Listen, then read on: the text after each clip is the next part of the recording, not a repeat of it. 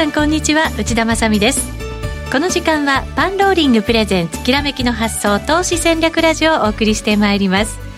この番組はユーストリーム YouTube ライブでもお楽しみいただけます。ユーストリーム YouTube ライブは番組ホームページからご覧ください。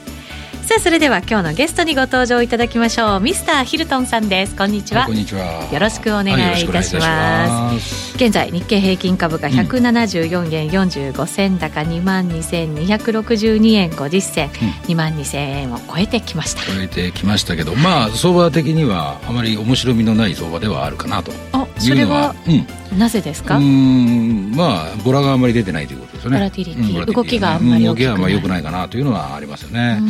うん。だからちょっとまだゴールデンウィーク前ってことでうん、ちょっと気迷いとかあポジション整理とかそこら辺がまだ主になっているのかなという感じはしますけどね。そうですよね、えー、あの地政学的リスクもアジアの方ではちょっと落ち着いたかなっていう感じは、まあ、ありますね、ねはい、ありますけど、はい。はい、ただなんか国際的なこう会議であるとかいろんなものはまだまだこれから続くじゃないですか、うん、ね、だから様子見というところもあるんじゃないですかね。そうですね、うん、ゴールデンウィーク前だとやっぱりこういう雰囲気になりやすかったりします？なる年となりならない年っていうのはやっぱあるんですけどね、はい、じゃあどれがなる年でどれがならない年っていうことは一概には言えないんですけど、はい、まあ今年はちょっとはまっちゃってるっていう感じがしますよね、うん、こういう時ってどうなんですか？ゴールデンウィークに入る前にある程度のものは手締まっておいた方がいいいいかなという意識が働いてるでしょうね、やっぱり今年入ってから少し大きな下げもありましたから、はい、やはりそこら辺の恐怖心というのは多少はあると思いますよね。はい、えー、今日はヒルトンさんにいろいろお話を伺いながら番組進めていきたいと思います。はい、お願いします。はい、よろしくお願いします。はい、その前にパンローリングからのお知らせです。ラジオ日経でもおなじみの福永博之さんと個人トレーダーの村ンさんがお送りするオプション価格が決まる仕組みの動画が公開されました。現物株にかかる、変わるもう一つの美味しい市場の特徴などについて語っていますので、ぜひ番組ホームページからご覧ください。そして今日のゲストであるミスターヒルトンさん、先々週ですか、セミナー行われたの。はい、そうでやりましたね。はい。はい、満足度100%ということで、どこまでで100%なのか僕はよくわからないんだけど 実はですね、えーえー、その参加された方々からのコメントが届いてまして、はい、ちょっとご紹介しますね。恥ずかしくないやつお願いしますね。はい。はい、一番いいやつをご紹介しましょうか。素晴らしい内容でした、はい、トレードシナリオを描くに時間を割いたセミナーに興味があります。本当にありがとうございました。大変有意義でした。ということでコメントいただいています。以前にあのミスターヒルトンさんに出ていただいた時もサポレジ表を教えていただいて。そうですね。はい、それをまあ詳しくやったっていう感じですかね。はい。はい、今日の番組の中でもおさらいをしながら、ね、はい、新たなこともね。はい。よろしくお願いします。まだまだお知らせ続きます。はい、えっ、ー、とですね、6月頃にセミナーをミスターヒルトンさん予定しているということなんですよね。これの続編ですね。この前やったやつの続編を、はい、今ちょっとあの要望があったので、えー、やろうかなと思って、またちょっとどっちでやるのか、あの、関西の方に行ってやるのか、東京でやるのか、ちょっとまだ決めてないんですけど。そうなんですね。うん、まあ、その辺は僕はいつもお任せなので。はいはい、番組の中でも告知をしていきますので、はい、ぜひ皆さんチェックしていただきたいと思います。はい、来てください。はい、来てください。ヒルトンさんの電子マニュアル、市場心理の癖を読むデイトレードも好評発売中ということです。これはどんな内容なんですか？あの、一通り私の主要的なものっていうのを全部、あの、まあ、本にしたもの。ただ本は印刷されたその本ではなくて、電子ブック、まあ、電子ブックという形で、はい、え、あの、一通り見れるようにはなっております。はい、こちらも好評発売中でございますので、はい、番組ホームページをご確認ください。さあ、それでは進めていきましょう。このコーナーは、投資専門出版社として、投資戦略フェアを主催するパンローリングの提供でお送りします。改めまして今日お招きしているゲストはミスターヒルトンさんです。よろしくお願いします。はい、現在日経平均株価167円飛び4銭高22,255円飛び8銭となっています。為替ドル円に関しては108円76銭から77銭あたりとなっています。ヒルトンさん、今日の相場どのようにご覧になりますか？うん、まあとりあえずそんな動きはないだろうなというふうには見てましたけどもね。ボラティリティがあまりないとおっしゃってました。ね、はい、あの、寄り付きで前日の高値は上回ってきたので、はい、まあ上回ってきたんですが、おそらく窓を見ちゃうだろうなっていうのが私の、とりあえず書いたシナリオでしたね。はい、窓というのは、うん、まあ、あの、前日の高、まあ今日の場合ですよ。はい、前日の高値より高く寄りついたということでね、はい、あの日中の高値より、えー、高く寄りつきましたということですよね。はい、ですので、下に窓がこう開くような形になりますよね。一旦はその窓を埋め埋めましたね。はい。で、その後どうなるかまあ、そうですね。それ後どうするかということなんですけど、まあ、デイトレードの場合は、まあ、とりあえず窓を埋めるという前提で、まず見るのが私流かなというのはありますけどね。よく相場だと、埋めない窓はないなんて言い方しますよね。そうですね。あの、まず、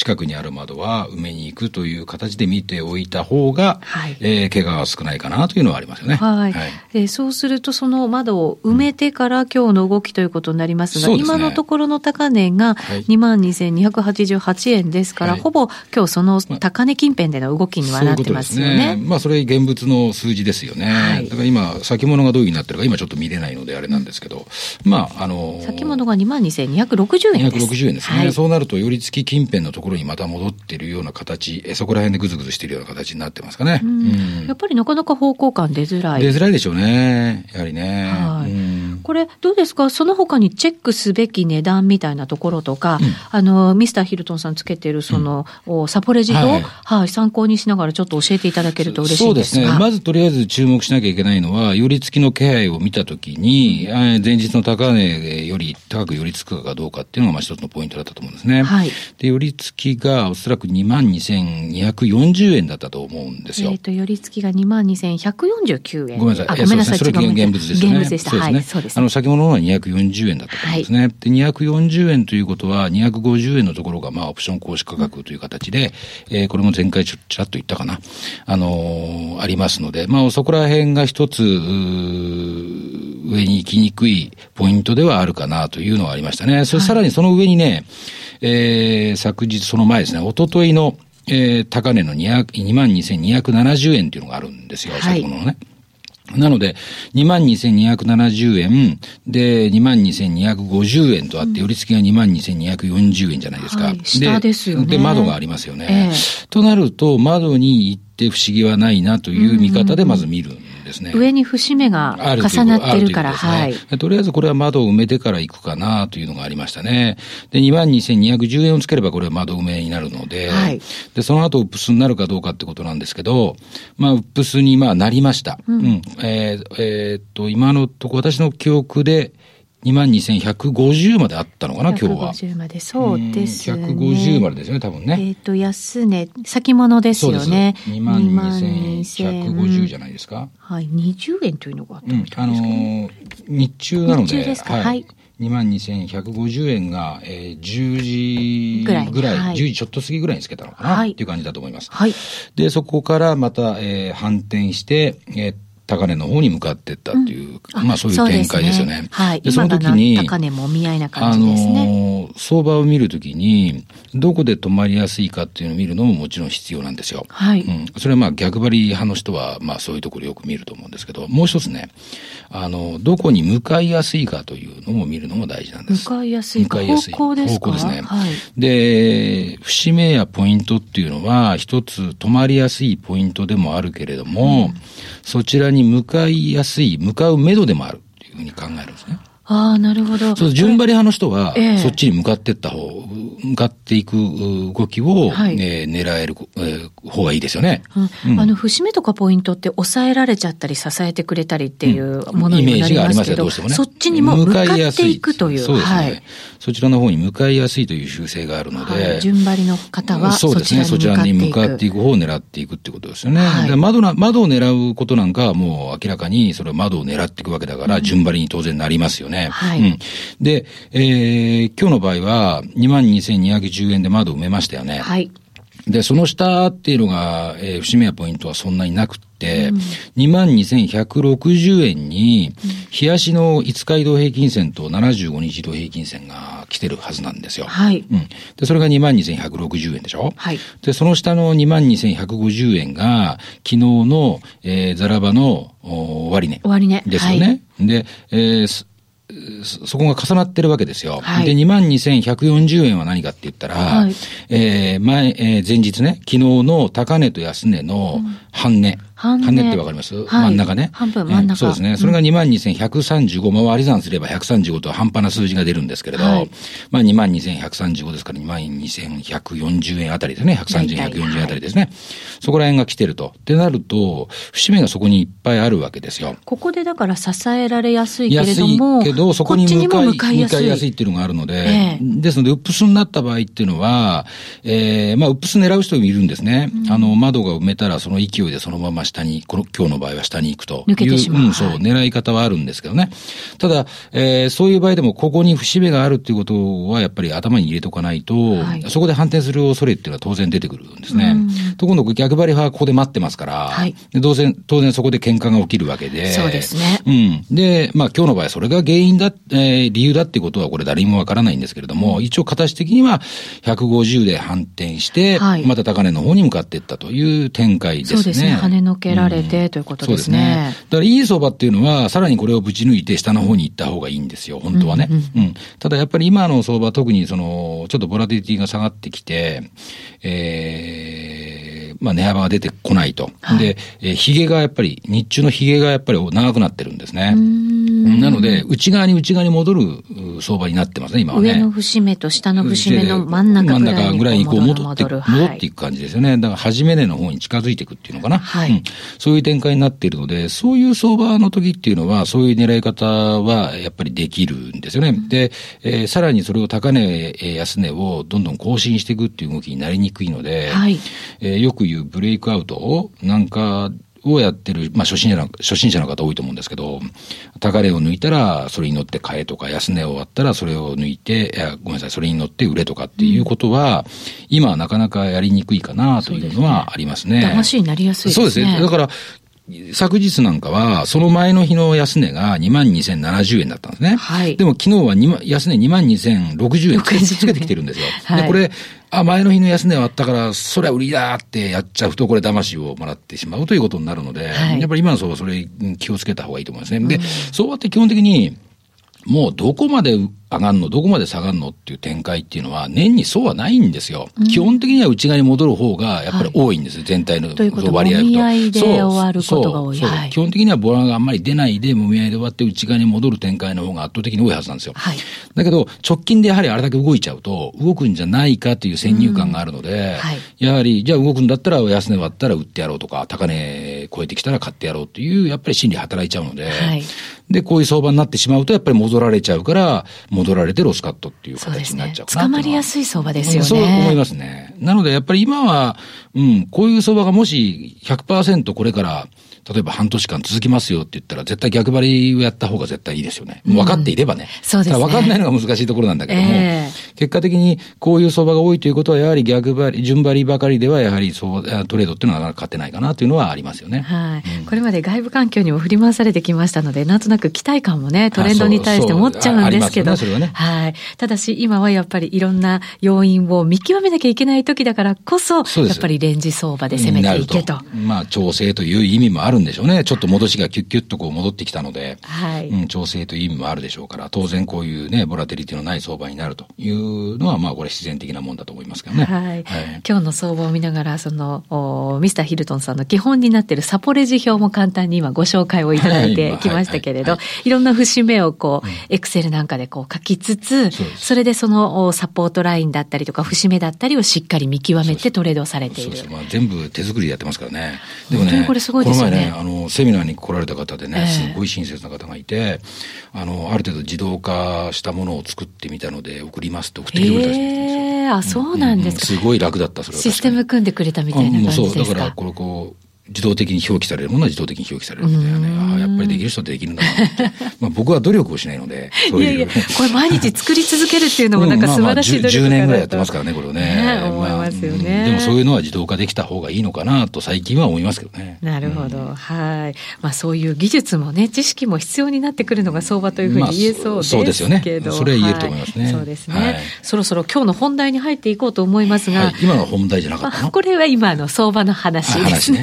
はい。トレードってこう、技術とか知識もちろん必要なんですけど、はいはい、それだけじゃこう、勝てない場合もたくさんあるじゃないですか。うん、すね、今日はなんかそのあたりちょっと教えていただこうかなと思うんですけど。あのー、最初に申し上げとくことがあって、あの、要するに僕はメン、私はメンタルが弱いとかってよく言うじゃないですか。うんはい、で、その、えー、どうしてもその、負のスパイラルというか、それにはまり込んでしまうという、はい、それはメンイコールメンタルが弱いから、だからやっぱりメンタルを鍛えなきゃいけないなんてよく言うじゃないですか。そうです、ね、でもやっぱりね、僕もあの、相場のことだけじゃなくて、その、まあ、スポーツメンタルだとか、そういうものを、まあ、多少は勉強したんですけど、うんメンタルって鍛えようと思ってもなかなか鍛えられないんですね。うん。変われないんでしょうかね。そうそう。あの、基本的に変われるとしたら、その、メンタルを鍛えようという発想ではなかなか変えられないかなというのがあって、はい、やっぱり日常的なものから変えていかなきゃいけない部分も当然あると思うし。そういうメンタルにならないような、うん、そうですね。ことにしていくってことですね。そういうことですね。要は、私よく言うんですけど、ドラマ中にあまり言いたくないんですけど、ええ、あの、ノーマル体質の人ってなかなか勝てないんですよ。そういう意味では。わかります？そうなんですか、うん、ごめんなさい。これ変な意味じゃないですよ。はい。あの、ちょっとね、ちょっと違うかなという、うん。なんだろう。人の方が、うん、うん、そういうメンタリティの人の方が勝てるかなっていうのは、ね、ちょっと変わってる人？うん、変わった考えができるというか、それが当たり前だと思っているというか、自然にそういうふうに変わった考えができちゃう人っていうか、意識してんじゃなくてね。うん、うん、なので、普通の人が負けるわけだから、やっぱりその、変わった人の方が少ないわけじゃないですか。で、ね、普通の人が多分普通に行動すると、ほぼ十兆八同じ行動を取ると思うんですよ。はい、で、その人たちがおそらく負けてるんですよ。おそらくですよ。で、そうじゃない行動を取ってる人が勝ってると思うんですよ。はい、だからそこの行動を取れるような、なんというか、えー、行動ができるような脳に変えていかなきゃいけないという部分は当然ありますよね。うん、で、普通に考えている人たちの心理を読むみたいなことができるようになればいいんですかね？そういうのとはまた違う。う？ん、ああの、あると思いますね、それは、うん、普通行動したらこういうふうになるような、でもこれだと勝てないんだよな、でも絶対こうするよね。でも多分皆さんそうするんですよ。うん、でもそうしてる人が多いからそういう人たちが負けちゃうわけであって、うん。勝てる人っていうのはそうしないから勝てるという一面は当然あるわけですね。はい、で、あのー、なんて言うんでしょうね。えーまあ、変態的性格って私言うんですけど、これは、はい、そういう意味でね、はい、そういうふうになるためには、やっぱり今、ルールを守るなんかもそうですよね。ルールって守れないんですよ。はい。守れないじゃないですか。ロスカットとかできない人多分ラジオ聞いてる方もいっぱいいらっしゃると思うんですよ。で、でも自分の中でおそらくルールはあると思うんですよ。で、なんで自分、自分で作ったルールなのに自分で守れないのっていうことになるんですけど、いや、自分で作ったルールは自分で守れないんですよ、人間っていうのは。っていうのは今まで生きてきた中で、自分の作った、決まり事にのっとって、生きてきた中でね、その決まり事って誰が作ったのって自分で作ったものなんてほとんどないじゃないですか。まあそうですね。うん、あの、法律にしたってそうだし、えー、まあ条例法律ね。で、あと、社則、拘束、うん、その全部人が決めたことですよね。はい、で、自分で決めたルールってあんまりこう、必要なかったんですよ。人が決めてくれてるから。ねはい、うん。だからそれは強制力があるんで人が決めてることなんで。規則なんで、うん、うん、それは守らざるを得なかったっていうことだけであって、自分で決めたルールっていうのは、うん、存在する人って本当少ないと思うんですよ、うん、だからそのルールをじゃあ守れないっていうのは、それはある意味当たり前なんですよ。はい。だから自分でで決めたことをできなくて、うん、やっぱりロスカットもできないっていうことは、やっぱり自分で決めたことを毎日やり続ける何かを見つけるとかね。うんうんうんそういうことが必要かな。トイレ掃除するとか。まあ、よよくいつも僕言うんですけど。なるほどね。決めたことをきっちりやっていくという環境を。朝玄関を掃除するとかね。うん、うん、まあそういうことでもいいと思うんですけど。鍛えていくんですね、結局自分はね。結局そういうふうにやると、うん、少しずつ、こう、そういうことを決めたことをやらないと気持ち悪いという自分ができてくるじゃないですか。はい。うん、そうすると、うん、あの、ロスカットをしなきゃいけないところでロスカットするのは、それは正しい行動だっていうことになるんですよ、今度。ロスカット自体が正しいというわけじゃなくて、はい、ロスカットをする行為が正しいということで、うん、うん、そういうことでちょっとずつこう、思考が変わってくるのかなというのは、ありますね。はい、うん、なるほど。そういうふうにして、やっぱり自分で変えていかなきゃいけないということですね。そうですね。はい。行動から変えていかなきゃいけないのかなというのはありますよね。はい、はいえー、資料もお作りいただいたので、ユーストリーム、そして YouTube ライブでご覧いただけていますが、はい、次のページに進んで、はい、プロスペクト理論。理論ですね。はい、まあ、カーネマン、カーネマンさんの、えー、作った、えー、理論ですよね。これ、ノーベル賞を作ったっていうね。えー、まあ、これ、説問があるんですけど、例えば、まあ、確実に、まあ、有名な、これあれなんですけどね、確実に今100万円もらえますよ。ね。内田さんが100万円もらえますよ。はい、でも、次に80%の確率で200万円もらえるけれども、20%の確率で何ももらえないっていうことになったら、どうしますか？って言ったら、どうしますか、ええー、難しいですね。内田さんは100万円ぐらいもらってもどうってことない？いや、そんなことないです。っていう人は別だろうけどね。かけてみたいですよね。あ200万円のああ、でもそれはね、えー、でもね、この時点では正しいんですよ。あ、正しいですか？数字的数字的には、確率的にはね。はい。うん。期待値で考えたら、やっぱりこう2なんですよ。だけど普通の人ってね、うんいや、ゼロの確率があるのであれば、やはり100とりあえずもらっとこうかなって思うじゃないですか。これが利食いが早まるような心理に似てるかなというのがありますよね。ね、利食いは本当にもう先に伸ばして、うん、ちょっとでも利用伸ばしてっていう、ね、って思うんだけど、やっぱり目先の利益が欲しいから、どうしても利食いが遅く、あ早くなってしまうということですかね。うんうんで、今度損失の方はね、今100万円の負債が今時点であると。うん、で、何もしなければそのまま支払、100万円を返さなきゃいけない。負債ですから、返済するわけですよね。はい、で、80%の確率で200万円を損しちゃうんだけども、まあ、さらに倍になるになるということですね、損がね。うん、でも20%の確率で負債がチャラになる、ゼロになる。っていう場合どうしますか？っていうことなんですね。いや、これは私ちょっと膨らむリスクは背負いたくないかも。だから、損切りしますか？じゃあ1で。はい。うん。それは正解ですよね。うん。これ損切りだから。ちょっとトレーダーに向いてますよ、私。的に考えたら、これは、でも、下の2を選んでしまうという人もやっぱ多いんですよ。100負債があるわけじゃないですか。はい、100になってしまうと、まあ100も200もいいかなと。だったらゼロの確率がある以上そっちにかけてやれっていうのがあるから、これが、まあ要するにロスカットがなかなかできないで、損益、損失を確定できないという一つの心理につながるんですね。ねだから内田さんね、今の二つを聞くと、ね、あの、勝てる要素はある。ありますか？要素はね。まあ要素はある。まだ要素段階ですけど。単純じゃないんですよ。単純じゃないんだけども、はい、うん、これで、えー、説問 A の方で2を選んで、B の方で、まあ、えー、1を選んだのであれば、まあ、とりあえず、えー、あれかな、あ、設問 A の方で2を選んだんですよね。はい、B の方で1を選んだんですよね。はい、うん、そうなると、利益を伸ばして損失を確定させるっていう、早めに確定させるっていうことには、はい、とりあえずは乗っ取ってるかなというのがあるので、うん、はい、うん、あの、OK な答えだと私は思いますけどね。褒められました。ありがとうございます。はい。これはでも、一般的にはやっぱりちょっと違うんですかね？うん、やっぱり100万円をもらいたいという人の方が多いんじゃないですかね。実際そういうようになったらわからないでしょ、だって。この紙に書いてあるのを見ると、うん、でもこっちの方がいいからこっち行くって思う思うけど、実際ここに、はい、100万円ありますよって言ったら、はい、いただきますってやっちゃう人多いんじゃないですか。うん。とは思いますけどね。そうですね。はい、今の質問2つの中には、その成功トレードへのヒントがやっぱり、まあ多少はあるかなというのはありますね。もっと複雑なんでしょうけどね、それはね。本来は。はい。行動ファイナンスってね、やっぱりなかなか難しい部分もありますよね。はい、そうですね。えー、成功トレードとは普通とは違う真逆の心理だと。そうですね。結果的には真逆の心理になることが多いかな、勝つ時っていうのはそういうことだと思いますけどね。はい。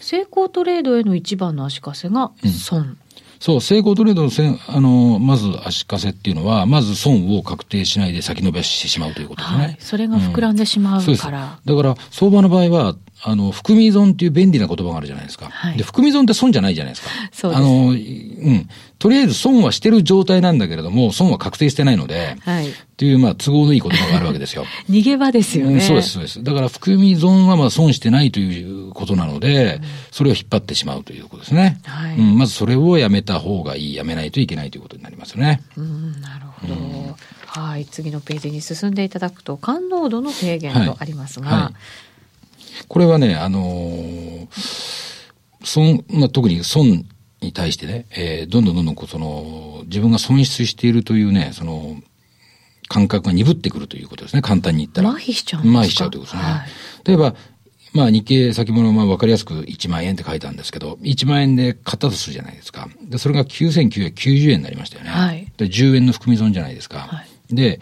さらに下落して9900円になったら、この時点でもう100円マイナスなわけだから、ちょっと偉いことになってきてるよなーってあるじゃないですか。はい、で、この9900円からまた10円下げて9890円になりましたと。はい。うん。で、何が言いたいかっていうと、ここの10円を比べてほしいのね。はい、最初に1万円で買ってからの、うん、9990円になってからの含み損の10円と、はい、うん、もうすでに9900円になってると。そこからまた10円下げて9890円になったその10円を比べたときに、どっちが悔しいですかってなるんですよ。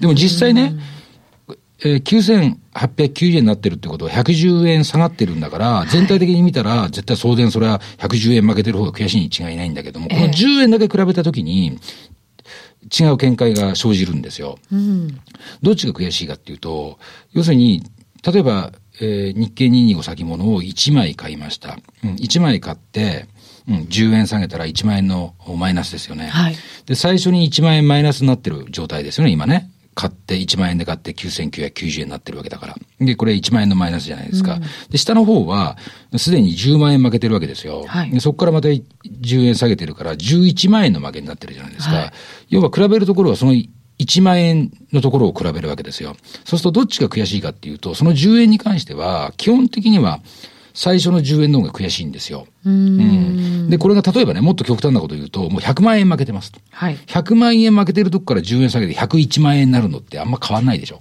そうかもしれない、ね、そう、どんどんどんどんね、鈍ってくるんですよ。はい。うん、それに対して。負けに対してね。はい。うん、そうすると、どんどんどんどん、まあまあいいか、もう100万円負けてるのが120万円も一緒だっていうことになってくるから、まあ得てしてそういう時ってのは戻下げちゃって、もっと大きな損失になって退場してしまうということになりかねないんですけどね。なのでやっぱりその10円が惜しいんですよ。はい。最初の1万円が。と、本当は、あ、これもう全然自分の思ってた動きと違うから、もうこれ1万円でロスカットしちゃえってできる人ってなかなかいないんですよ。そうです、ね、戻るかもしれないし、戻ってほしいという願望があるから、はい、まだ、まだそんなにすごい損じゃないからでしょ？もうちょっと我慢するじゃないですか。はい、こ2万円、3万円の負けになるじゃないですか。もう、まだまだ、まだ大丈夫だって、まだ戻るかもしれないと思うじゃないですか。で、それが100円ぐらいになって、110円になって、120円になっても、今度はあまり変わらなくなってしまうんですよね。それがやっぱり怖いところだなというのが、ありますね。そうですね。はい、どんどん麻痺してしまって、はい、どんどん切れなくなって、それで結局。ドツボにはまってしまうと。そうですよね。いうことですよね。それ完全に破滅への道。そういうことですね。で、次の感濃度の低減というのがあって、はい、これがあって、まあ、その途中の上の方の、うん、途中に、えー、認知的不協和っていうのがあるんですけど、はい、これが起き始めるんですよね。要は認知的不協和ってどういうことかっていうと、認知的なんで分かってはいるけど、うん、要するに協和できない。要するに、うん、分かってはいるけど、できない。自分で行動できない。いけない。これじゃいけないんだよっていうことは分かっているんだけれども、はい、要するに、えー、それに、えー、応じない。っていうことですね、要はね。はい、で、こういうふうになってしまうと、今度、塩、まあ、普通の現物株の場合だと、塩漬けなんて言い言い方になりますね。もう見ない。そう、見ない。はい。うん、確かにそう、ね、まあ、そういう状況になるんで、そういう状況になるには、必ずその、しょっぱなからその、プロセスがあるんですよ。はい。だからそこ、それは、えー、まず頭に入れておかないといけないことかなと。はい、そういうふうに、えー、心理的に誘導されちゃうよというのは、もう全員がそうですから、はい、うん、そういうもんだということを知っててやるのと知らないのでやるのは、僕は大きな違いがあるかなというのがあるので、そこら辺は分かっておいた方がいいですよという。確かにそうですね。はい、結局いつも同じ間違いをして、うん、同じ損を抱えてしまって。繰り返しますよね。そうなんです、ね、負ける時と同じパターンでやられるんですよね、はい、だからこそやっぱりそこでストップをかけるのも自分次第。どうしてじゃあそういうふうに同じになるのかなっていうと大体このプロセスをねおそらくね同じことを繰り返してると思うんですよ、はい、だからそういうものだということをまず頭の中に入れて、はい、えー、取り組んでいただきたいかなというのはありますよね。そうですね、はい、人間のその思考みたいなものの流れをしっかりと把握して、うん、そうですね。はい、うん、自分がそっちに行かないように逆に行けるようになることが大事だと。前もってその知識があるというのはこれ大事なことだと私は思いますけどね。はい。今日はミスターヒルトンさんにお話を伺っています。この後ユーストリームでも限定配信がございますので、ぜひ引き続きご覧になっていただきたいと思います。このコーナーは投資専門出版社として投資戦略フェアを主催するパンローリングの提供でお送りしました。